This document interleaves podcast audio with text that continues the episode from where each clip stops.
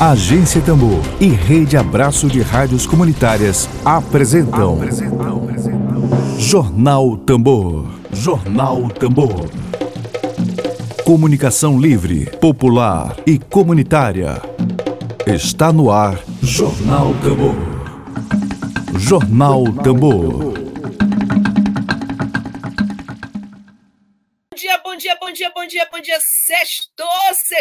Sexta-feira. Bom dia a você que está agora acompanhando a nossa transmissão aqui na Agência Tambor, hoje, dia 24 de julho de 2020. Bom dia para você. Vamos que vamos aos destaques de hoje, sexta-feira, 24 de julho. Vamos. Dedo de prosa. Dedo de prosa.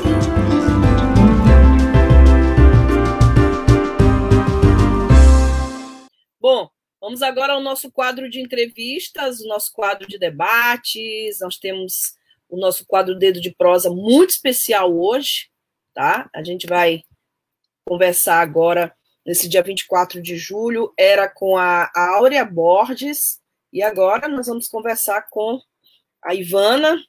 Ivana, é, vou pedir a Lívia Lima que nos nos conduz aqui. A... Oi, Ivana, bom dia, seja bem-vinda. Olá, bom dia. Vocês me ouvem bem? Perfeitamente, muito perfeitamente. tá... Bom, Ivana, é... seja muito bem-vinda à Agência Tambor. É um prazer enorme estar conversando com você aqui. É... Nós temos a pauta do Júlio das Pretas, como todos os anos, a Agência Tambor ela dá um destaque. Essa é pauta, a gente costuma dizer pauta obrigatória do Júlio das Pretas. E queria começar contigo é, perguntando sobre alguma programação que teria de forma local. A gente sabe que no Brasil inteiro alguns locais estão com programações muito especiais para esse mês e especial amanhã. Mas eu queria te perguntar exatamente sobre o Maranhão. No passado eu cheguei até a participar lá no Centro Histórico a gente teve uma ação muito, vocês tiveram uma ação, nós tivemos, né? Uma ação muito interessante lá no Centro Histórico. E eu queria saber agora, esse ano, o que, que há de programação. É, bom dia de novo, agradecer esse espaço da Agência Tambor, que realmente é um espaço cativo para nós e que realmente é, sempre tem elevado essas pautas, faz muita diferença na conscientização racial da nossa população. Então, o Júlio das Pretas continua firme e forte, só que dessa vez, seguindo aí as orientações sanitárias, a gente tem uma programação totalmente online, né? Tem sido realizada nas redes sociais das diversas organizações que participam este ano da mobilização pelo Júlio das Pretas. Lembrando que o Júlio das Pretas é uma referência ao dia 25 de julho, né, que é o Dia Internacional da Mulher Afro-Latino-Americana e Afro-Caribenha, também para nós, é, brasileiras e brasileiros, né, é, também o Dia Nacional de Teresa de Banguela, da Mulher Negra, uma lei federal também brasileira, de 2014, é, só que a gente né, tem tantas pautas, são tantas reivindicações que realmente um dia é pouco para tantas coisas que a gente quer dar visibilidade e é, tratar né, na sociedade, né, levar essas pautas. Então, já desde 2013, tem essa agenda aí nacional, regional é, e também local de intervenção conjunta de várias organizações é, de mulheres negras e também mistas, né, mas também de, de, que trabalham com essa questão da temática racial, para levantar essa, essa pauta. É, esse ano, além do grupo de mulheres negras Mãe Andresa, a gente também tem a rede de mulheres negras é, aqui do Maranhão, que é uma rede que nasce fruto dessa articulação já do ano passado. A gente também conta com o Conselho da Condição Feminina e o Centro de Cultura Negra, além do Fórum de Mulheres. Então, tem uma articulação muito forte levantando essas pautas, e por isso a gente pôde fazer uma programação é, aí que permeou praticamente todo, todo o nosso mês de, de julho e vai culminar amanhã. Mas eu queria um pouco, já que a gente fala das pautas, falar um pouco do que a gente já trabalhou até chegar até amanhã, que seria um, um ponto alto, né, uma culminância. Mas porque tem muita importância para a gente, por exemplo, a gente, a gente discutiu é uma parte que para nós, é, que a gente vem construindo desde a marcha, é, que é o bem viver, né? Que é a gente viver é, com uma economia que, que possibilita todos os seres humanos se desenvolverem, né? É, está em consonância, respeitando os modelos de desenvolvimento locais, com os protagonizando também os atores locais, né? É, enfim, né, um equilíbrio entre essa parte econômica da natureza, dos seres humanos, a sua diversidade, inclusive a diversidade de gênero, étnica e racial. Nós também tratamos da afroconveniência, né, que a gente viu os casos da UFMA aí. A gente também trouxe é, a questão das mulheres negras trans, que às vezes é uma pauta invisibilizada. A gente também conseguiu falar sobre isso é, este ano. E um tema que durante a pandemia a gente não poderia deixar de, de tocar, que, que é a saúde da população negra, né? A gente percebe aí pelos dados epidemiológicos que essa população tem sido, por conta das condições estruturais a que tem sido submetida de extrema pobreza, as mais vulnerabilizadas em casos de adoecimentos. E a gente também fez um debate lindo, muito rico, com as Ialorixás, Menina de Ogum e Mononata, tratando do combate ao, ao racismo religioso, né? Isso para a gente também é muito caro. E hoje a gente vai ter uma conversa aí com a ativista dos anos 90, do ano 90, que é uma programação do Conselho da Municipal da Condição Feminina, que o tema é o que aprendemos enquanto mulheres negras nos movimentos do ano, dos anos 80 em São Luís, né? Então a gente também está como a, é, bebendo né, naquela fonte da gente do aprendizado histórico que a gente tem. Já para amanhã, a gente tem uma programação que é bem vasta, viu? A gente vai começar desde as 10 horas da manhã no Instagram da, da, do Grupo de Mulheres Negras Mãe Andresa, é o arroba Grupo Mãe Andresa no Instagram. A gente vai ter uma acolhida que a gente espera é, energize aí várias nós que nesse momento de pandemia e também por, pelas violências estruturais a que estamos submetidas, é, possamos é, ser acolhidas. A gente vai ter a Jacinta fazendo aí um canto bonito. A gente vai ter as caixeiras da família Menezes, né? nos dando a bênção e tocando aquelas músicas que a gente gosta, lembrando a nossa ancestralidade, né? Da resistência do nosso povo. Como foi que, com, com essa política histórica de extermínio, a gente chega aqui e ocupa esses lugares, né? Então, eu sempre preciso também de reverenciar esses mais velhos e mais velhas. Além disso, a gente também tem uma feira afro né? É uma feira, é a feira Afro Catarina Mina.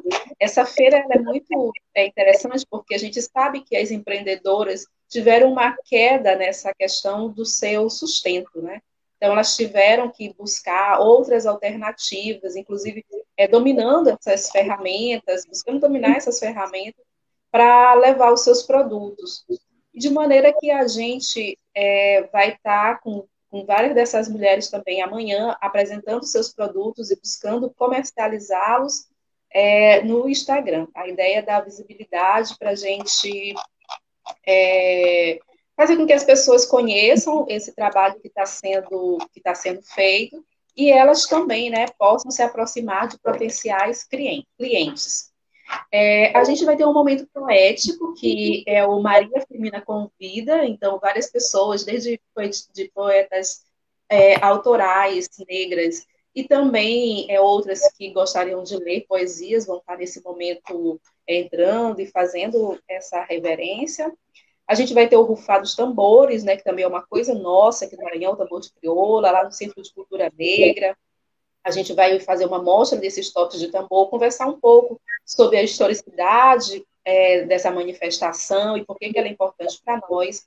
A gente tem um show também, já aí a partir das 14 horas, com a Gisele Padilha. Depois a gente também tem um, um pocket show, praticamente, com a Célia Sampaio, uma parceira, né? Todas duas. Uma né? diva, né? Uma diva, Oi? Célia. É uma diva, pois Célia Sampaio. É. Pois é, é, ela é uma referência para nós em todos os âmbitos, sabe? Como uma artista, uma mulher negra, profissional da saúde, maravilhosa. É, a gente também vai ter uma ciranda cultural, que a gente tem aí outras cantoras, que é a Anastácia Lia, a Lilian, a Tia Rocha. Então, a gente está também com uma programação muito animada, né? Para a gente também se fortalecer e se alegrar, né? É, estar viva é também um ato de, de resistência a tudo isso, e nós também precisamos ter momentos de celebração disso. E a gente vai fechar a nossa programação já aí por volta de 18, 19 horas, com o tambor de crioula da comunidade quilombola Outeiro dos Nogueiras, que é lá do território de Capé Curumirim. Então, a gente vai estar se conectando lá com o pessoal, que vai estar na roda de tambor, né, fazendo lá tudo no, na possibilidade do que a pandemia possibilita, né? É, mas a gente também quer fazer essa ponte, né, com as mulheres rurais, que também são muito importantes para nós dentro dessa agenda do Júlio, é, levantar essa pauta. Inclusive, é uma das agendas que a gente tem ainda para realizar, porque a programação, ela não finaliza amanhã, né? É bom, é bom lembrar que amanhã é o dia 25, mas a gente ainda tem coisas aí para conversar, como, por exemplo, essa questão dos territórios e mulheres negras, que é uma programação também do Centro Cultura Negra, a, a rede de maranhense de mulheres negras, a Renegra, também vai fazer um, um, diálogo, pensando que a gente tem esse ano, né, todo ano o julho escolhe uma espécie de tema para trabalhar. Esse ano é em defesa das vidas negras pelo bem viver. E aí a Renegra está fazendo uma série de conversas sobre isso, e uma das conversas é com as mulheres rurais, né, para a gente perceber esse olhar das mulheres rurais, né, é, e também a gente vai conversar sobre o papel da mulher nesse território. Então, a gente está aqui até o dia 31 com programação. A gente já vem desde o início do mês. Amanhã é um dia todo de programação a partir das 10 horas, e aí continua com as programações até o dia 31. Mas a luta, logicamente, não acaba dia 31, porque o racismo, o sexismo, o patriarcado não acaba dia 31. Né? Infelizmente, a gente gostaria de utilizar nosso tempo para outras coisas, mas a gente tem que lutar também. Uma luta permanente, né, Ivana? Uma luta permanente. Bom, Ivana, a gente não dá descanso. É, é. Ivana, a gente tem um Maranhão que tem a raiz profunda, mais profunda desse Maranhão é a raiz negra.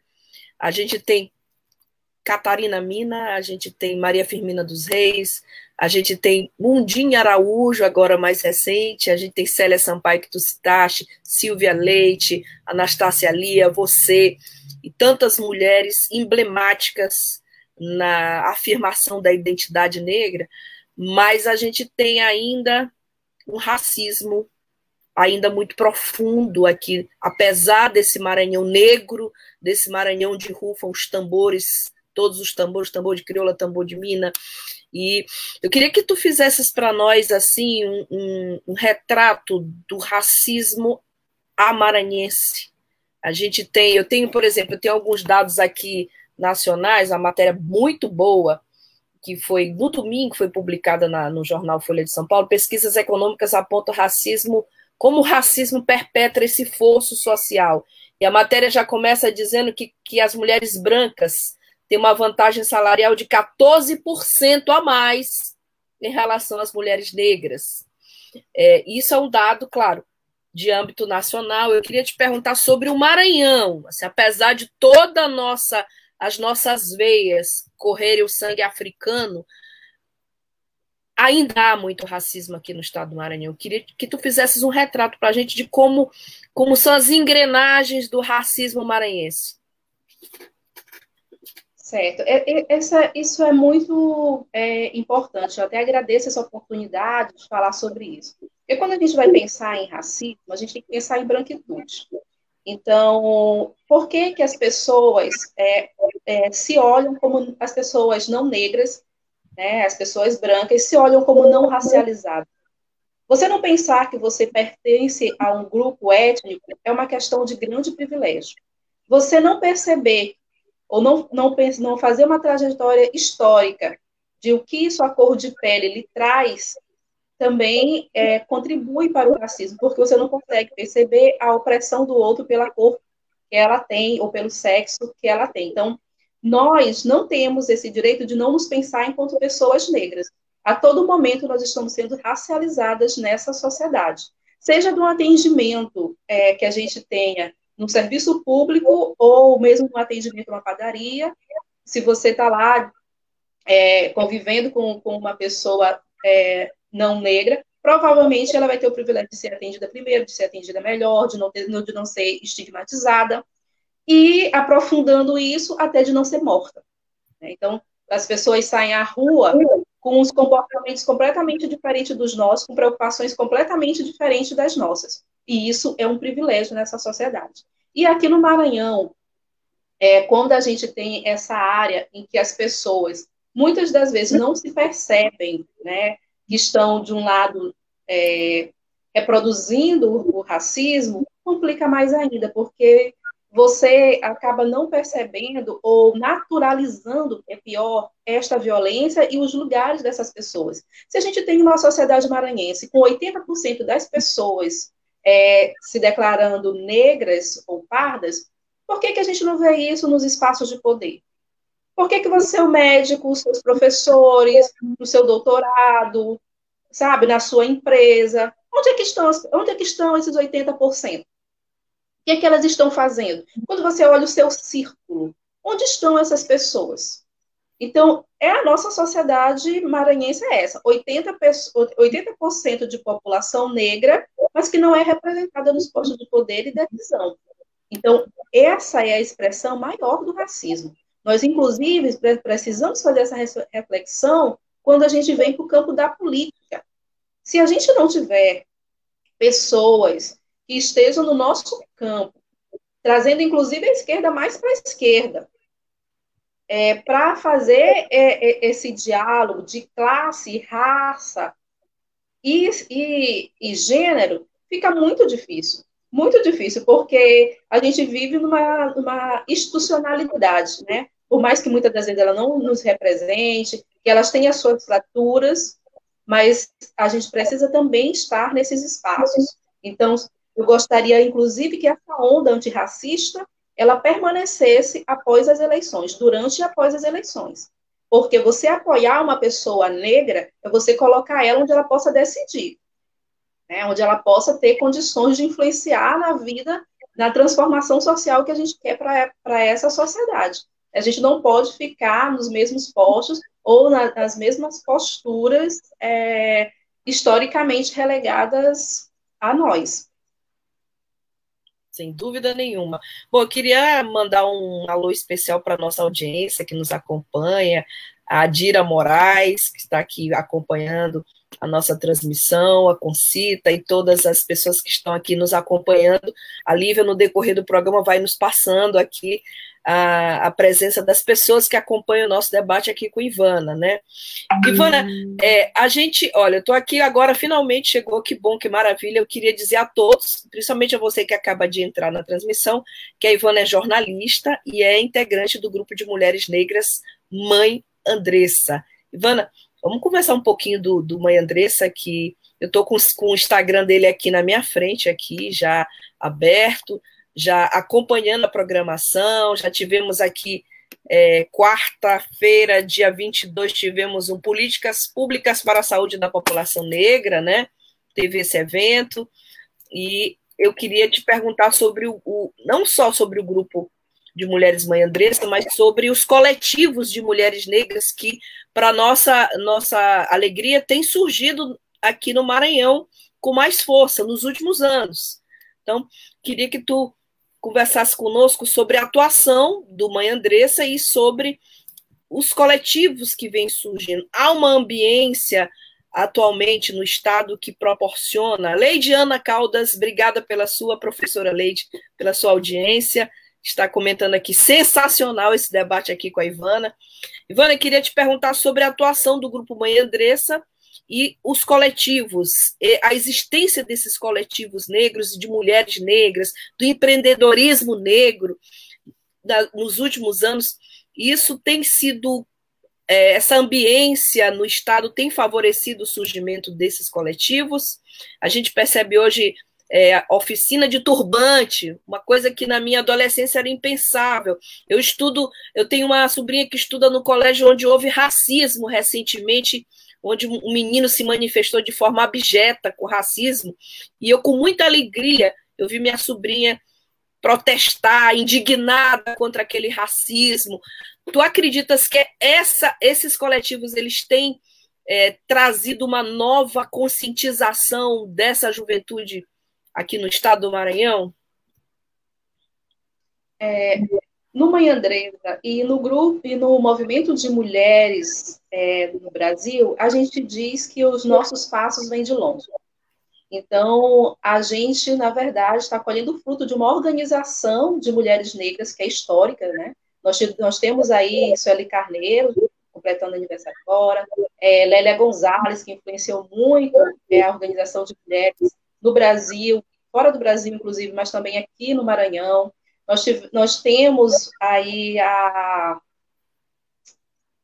Oh, meu Deus, eu estou com o nome dessa deusa na minha cabeça aqui e ela, ela não está saindo. Não, hã?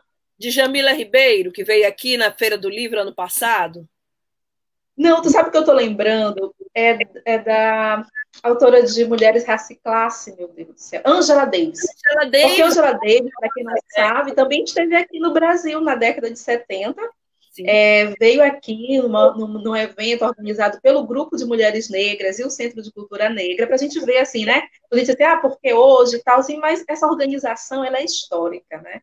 E aí é, é lógico que ela vai é, tendo suas dimensões é, diferentes, né, diferentes épocas, diferentes modos de, de, de, militância, mas é uma construção, eu percebo que, que, é uma construção. A gente vem hoje com o nascimento né, de uma rede maranhense de mulheres negras, mas o Maranhão, inclusive, tu percebe este, né, já, pelo próprio Júlio das Pretas, que sempre teve uma articulação entre as mulheres negras. E isso é muito importante quando a gente pensa em Júlio das Pretas também, porque não é que nós estamos fazendo o Júlio das Pretas. Eu acredito que a mulherada negra está fazendo o Júlio das Pretas em vários pontos do Maranhão. Né? Então, tem, tem várias coisas acontecendo. Eu vejo até em universidade faltando isso, eu vejo outros coletivos faltando, faltando essa, essa data não necessariamente tudo está condensado nessa agenda, né? E a gente até fala que há feminismos negros, há movimentos de mulheres negras, né? E elas vão se, se formando seus coletivos de acordo também com os seus ideais, com, sua, com as suas territorialidades, com seus posicionamentos políticos sociais. Então, há uma diversidade de mulheres e há uma diversidade de movimentos, e como também nós temos diversas pautas para lutar, essas mulheres também vão se organizando de acordo com as suas prioridades naqueles, naquele momento, né? Então, um grupo, às vezes, é, nasce para discutir trabalho, é, a, a, questão mesmo da, da posição política das mulheres nessa sociedade, outras para discutir as mulheres na universidade, né? A produção intelectual, essa questão também ainda é muito... É, que não, não tocada, né? Às vezes, às vezes você conversa com uma pessoa, Flávia, e, e ela tem, passou, teve um lastro né, de estudo. Ela está no doutorado, e você pergunta sobre autores negros, ela não, não leu nenhum. É. Essa é a universidade que nós temos. E aí, aí, como é que a gente consegue dialogar sobre sociedade brasileira com essa pessoa? É, a, a, partir de que ponto de vista ela está vendo essa sociedade? Né? Dos, apenas dos autores é, europeus, norte-americanos, né? Qual a centralidade dessa, dessa, dessa discussão, ou mesmo dos autores não negros brasileiros, e que trazem em si uma posição de classe, né, e que, que coloca isso. Então, é preciso ter o diálogo. Não é que a gente quer é, é, somente que a gente leia esses autores ou essas autoras, não. Que a gente quer também estar né, é, é, participando, né, estar presente nessas, nessas emendas. E quando tu falas do grupo de mulheres negras Mãe Andresa, esse ano o grupo completou 34 anos. Então, é muito tempo, né? Uma das primeiras organizações de mulheres negras do país. Esteve, esteve aí já desde o primeiro encontro que aconteceu no, no Brasil. É, esse ano, no Júlio das Pretas, a gente também quis trazer essa questão do trabalho para discutir. Nós fizemos um webinário sobre empreendedorismo de mulheres negras. Estamos fazendo essa feira, a AFA, porque a gente sabe que a informalidade é uma questão que está colocada para nós, e ainda mais com os desmontes que têm acontecido na área trabalhista e previdenciária desse país. Então, somos nós por nós mesmas, né? Desde sempre, buscando a nossa liberdade, comprando a nossa liberdade com as coisas que a gente tem para vender, para trocar. A gente viu vários processos é, de libertação acontecerem pelas mãos de mulheres negras dessa maneira. Infelizmente, quando o Estado brasileiro nos trata dessa forma, é nós por nós mesmos. Então, a gente está é, tá trabalhando para o fortalecimento dessas mulheres. Inclusive, no, o julho é só o início, a gente pretende ainda continuar esse trabalho de fortalecimento do empreendedorismo. A gente teve a presença da Adriana Barbosa, que é da Feira Preta, trabalha com aceleração de negócios de afroempreendedoras. Então, a gente também quer fortalecer esse processo, até porque a gente vê que é, se tem uma coisa que a gente aprendeu na nossa roda com as mais novas, do afro, da afroconveniência, é que tem muitas coisas que as pessoas gostam da população negra, né, ou da cultura negra, da música, das estampas, da nossa estética, mas só não gostam da gente. Então as pessoas pegam, produzem, vendem e tiram a gente da jogada. Então a gente não quer que isso aconteça, a gente está fortalecendo essas mulheres também para se tornarem empresárias, né, e também fortalecer esse movimento da gente comprar de pessoas negras, né? É, esse também é um, é um importante movimento antirracista. Quando você vê aí esses, essas grandes empresas, né, e você vê uma mulher negra com os seus produtos, né, produzindo, vendendo ou revendendo de outras pessoas, fazendo escoar aquela produção. Então, também a gente precisa movimentar esta outra economia, uma economia mais solidária. Ivana, eu tenho um dado aqui é, de 2017, mas infelizmente me parece que continua atual. É a cada é do Fórum Brasileiro de Segurança Pública. A cada uma mulher não negra assassinada aqui no Maranhão, oito mulheres negras foram mortas nesse período, né? E no Maranhão, aqui no nosso Maranhão, de cada 38 mortes no estado, quatro foram de mulheres negras. Então, a violência contra mulheres negras continua sendo um, uma questão muito abjeta, abominável. É, de que forma que tu acreditas que é possível trazer essa discussão para o âmbito das escolas, para o âmbito da, das universidades? Eu sei que já existem é, grupos que se de, debatem essa questão. De que forma que isso pode cada vez mais tornar público para que a gente possa trabalhar nesse sentido, de denunciar violência contra a mulher negra? É, essa talvez seja a expressão maior do racismo, né? É a questão de você querer aniquilar, aniquilar os corpos negros. Né? Você quer realmente retirar, extinguir essas pessoas, né? exterminá-las. E eu acho que tem vários pontos aí. A gente tem um papel que é do Estado. A gente viu um avanço muito grande com a implementação da Lei Maria da Penha. E, mas quando a gente vai colocar uma lupa nesses dados, a gente vai ver que ela protegeu muito mais as mulheres não negras. A gente tem uns dados, inclusive a gente, acho que tem uns dois anos ou três anos, teve um, a gente fez um dossiê sobre a situação dos direitos humanos das mulheres negras buscando é, dar fundamento. A gente diz que a questão é, de gênero e raça ela não é recorte, né? ela é um fundamento. Se você faz generalizando, universalizando os dados, a gente não consegue saber onde estão essas pessoas, quem são elas e muito menos como protegê-las. Então, isso mostra que a política pública, ou as políticas públicas, elas precisam melhorar, elas precisam ser aprimoradas. E talvez uma das formas seja ouvindo essas mulheres, porque as mulheres negras não estão caladas. Elas estão organizadas e dizendo o que elas querem. A cada movimento que a gente faz, a gente constrói documentos, entrega para, para, para os governantes e a gente não vê a implementação. Então, um lado é responsabilização do Estado, porque praticamente tudo que a gente tem de política pública, ainda que seja apenas no papel, foi feito pelos movimentos negros e movimentos de mulheres negras. Não tem nada que surgiu da cabeça do Estado. Tudo é conquista. Conquista histórica, de luta histórica. Mas ainda tem muito para ser feito. A outra coisa é quando a gente fala que o racismo é estrutural, não dá direito de ninguém é, se eximir da responsabilidade enquanto indivíduo, enquanto sujeito nessa sociedade. Ah, porque o racismo é uma coisa estrutural. É, não, isso aí. O racismo é datado, sabe? Ele é histórico. Ele foi construído. Foi construído, inclusive, porque a gente não consegue perceber, como diz o Malcolm X, uma sociedade capitalista sem racismo. Não há uma coincidência de que os países mais é, empobrecidos do planeta, eles são não negros, e a população mais rica é branca.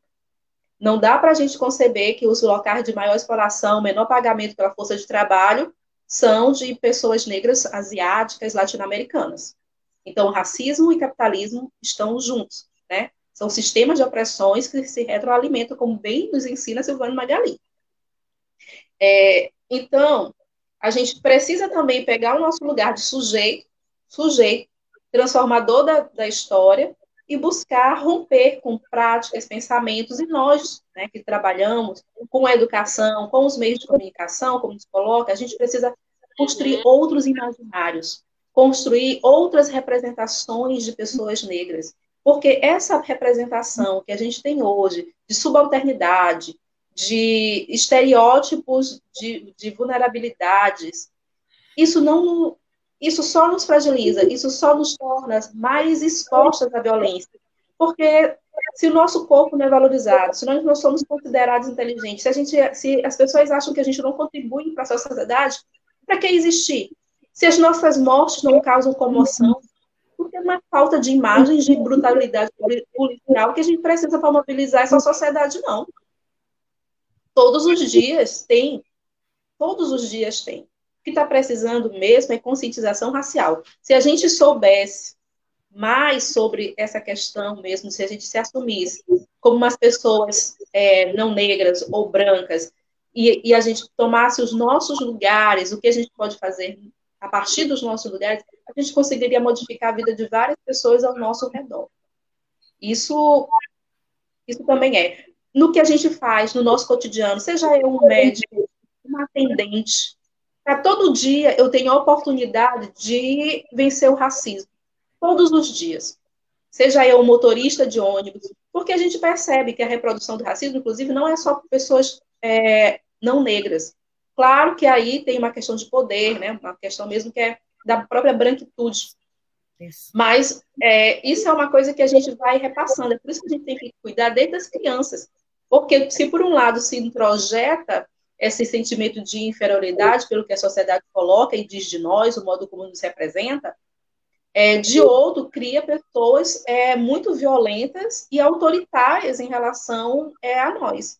Então a gente precisa romper esses imaginários, a gente precisa construir outros imaginários, um imaginário de pessoas humanas, diversas, diversas em suas raças, em suas sexualidades, sabe, no, no, no modo como quer viver suas vidas, de respeito às diversas formas de vida nos territórios, nos diversos territórios, respeitar que tem terra, não tem como a gente ser, é, viver plenamente. Não, não é só uma questão de mulheres rurais, é uma questão também de nós da cidade que dependemos da agricultura familiar. Tá? Tudo isso é uma questão que está imbricada em racismo. Tá? O racismo é um sistema, é, é, é estrutural, mas faz parte de um sistema de pensamento, de um sistema que se articula com outras opressões, mas que todo dia nós temos a oportunidade de dizer assim, eu vou ser racista ou não. Depoimento extremamente contundente aí da Ivana, Ivana jornalista, colega jornalista do coletivo Mãe Andressa. Ivana, eu queria te pedir tuas considerações finais sobre o tema. A gente sempre costuma encerrar aqui com as considerações finais sobre esse tema, sobre o Júlio das Pretas. Claro, antes de qualquer coisa, te agradecer não só pela presença hoje aqui na Agência Tambor, mas pela história de vida, pela militância e pela contribuição fundamental a esse debate aqui na Agência Tambor. Certo. Primeiro, assim, né? Nem primeiro, mas por último também, né? É agradecer.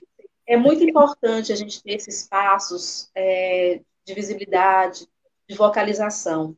Né? Você deve perceber, e todas vocês devem perceber, que nós temos poucos espaços, nós temos poucas pessoas negras em espaços que constroem pensamentos ou que, que façam uma reflexão.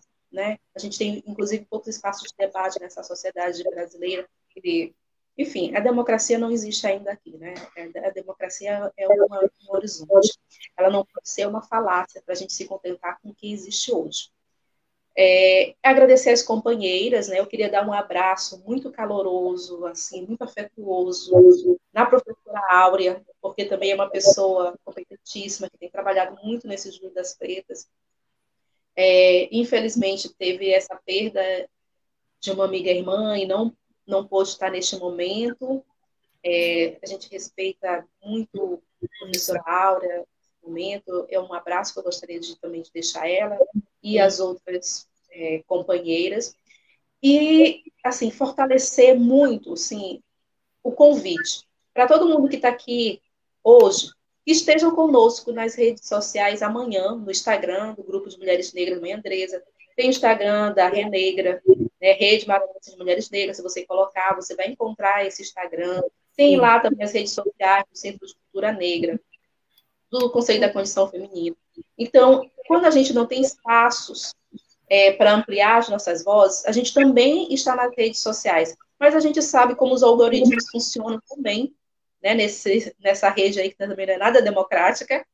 E então, se a gente quer dialogar, se a gente quer conhecer mais sobre essa temática, a gente precisa colar, né? Então, vamos seguir, vamos acompanhar a programação de amanhã, do dia 25, a partir das 10 horas até as 19 horas. A gente tem muita coisa para trocar. Né? E é, é na nossa troca que a gente vai aprendendo e que a gente vai construindo esses imaginários aí de verdade.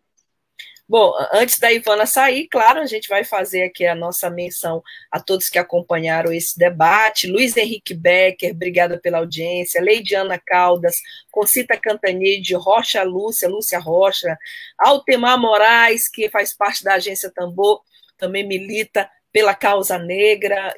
Dira Moraes, a, a Dira falando que, a, que sobre a oficina de turbante, adoro turbantes, tenho muitos. Leidiana Caldas, Hamilton Caldas, Célia Seguins, muito bom esse debate, bem esclarecedor. E a gente, em nome da agência Tambor, queria agradecer a presença da Ivana hoje aqui e convidar para sempre que necessário, Ivana, por favor, venha conosco rufar esse tambor aqui. Obrigada.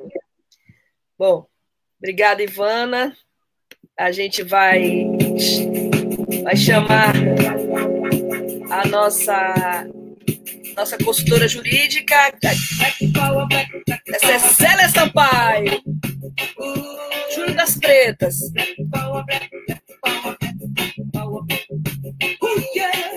A gente vai chamar agora Tereza Noronha Moreira, direto do Rio de Janeiro, para encerrar aqui nossa sexta-feira com dicas, dicas jurídicas para você, você que é, agora a Ivana falou do desmonte da Previdência, é Previdência que dá trabalho aqui. A gente, até para buscar um benefício do INSS, a gente tem muito problema, então a gente vai chamar aqui queridíssima Tereza Noronha Moreira no nosso. Dedo de Tereza Noronha Moreira, muito bom dia, sextou para você também aí. Internetzinha tá um pouco um pouco devagar, quase parando. A gente. Oi, Tereza, bom, bom dia. dia. Tá me ouvindo? Bom dia. Tô, tô, perfeitamente. Ah, o seu áudio não está muito bom para mim, não, mas eu... bom dia a todos. Bom dia, Flávia Regina. Bom dia, ouvintes da Rádio Tambor. Bom, dia a toda a equipe, toda a produção. Já estava morrendo de saudade de estar aqui ah, com vocês é. novamente. Tá? Demorou, né? É... Mas chegou. Está tá ouvindo direito? Eu não estou ouvindo o que você está falando. Está me ouvindo? Tô, sim, sim. Tá, tá, agora vai. É, eu hoje vou dar uma, uma dica rapidinha, é porque o mês passado foi publicado, no finalzinho do mês passado, foi publicado o decreto 10.410. E é sobre previdenciário, né? É, esse decreto ele trouxe algumas alterações, tá? Sobre os procedimentos do INSS, em especial sobre quando você vai dar entrada no seu pedido de benefício. Antigamente, você ligava para o INSS ou você agendava no site Meu INSS para fazer um pedido de benefício. Então, vamos dar o exemplo de uma aposentadoria. Vamos supor que você tenha dado entrada ligado hoje, agendado, e isso aí ia ter só vaga só para daí a uns 10, 10 dias. Você aí vai lá apresentar o seu documento, a sua alguma exigência, e aí antigamente era contado a data de entrada de requerimento. Essa data ela é considerada para fins de recebimento do seu benefício. Então, se o seu benefício demorasse três meses, ele ia vir a data que você fez o agendamento. Só que agora esse decreto 10.400 não vai ser mais considerado. O que vai ser considerado é, é, que, se você dá entrada no requerimento e tem uma exigência para ser cumprida, a data vai ser, vai ser considerada a data que você cumpriu todas as exigências para que seu pedido seja deferido. Então, essa foi uma, uma dica que eu trouxe para você, Dinha, mas é para você ficar bem atento. Quando você der entrada no seu pedido de benefício, você esteja com sua, nas suas mãos todos os documentos que são necessários, tá? Por exemplo, uma pensão por morte. O INSS ele exige que seja apresentado, no caso de casamento, uma certidão de casamento atualizada. Então, não adianta você ter uma certidão antiga, né? Porque vai cair exigência. E aí, essa é uma dica bem importante que a gente passa aí para as pessoas, tá bom? Eu espero Muito que eu tenha me feito entender, né? Obrigada, Tereza. E agradeço mais uma vez a, a oportunidade de participar. Muito obrigada, viu? Tava sentindo sua falta, mas até a próxima, tá? Bom fim de semana. Tchau, gente. Até a próxima. Se cuidem, viu? Se cuidem. Beijo. Obrigada. Beijo, beijo, beijo, beijo. Bom, gente, é isso aí, né? A gente a gente encerra essa sexta-feira ao som de Célia Sampaio, essa diva, essa mulher negra. Ao som do reggae maranhense, a gente deseja um ótimo fim de semana, muita energia positiva. Tchau. Web Rádio Tambor, a primeira rede de comunicação popular do Maranhão. Comunicação comunitária, livre, alternativa e popular.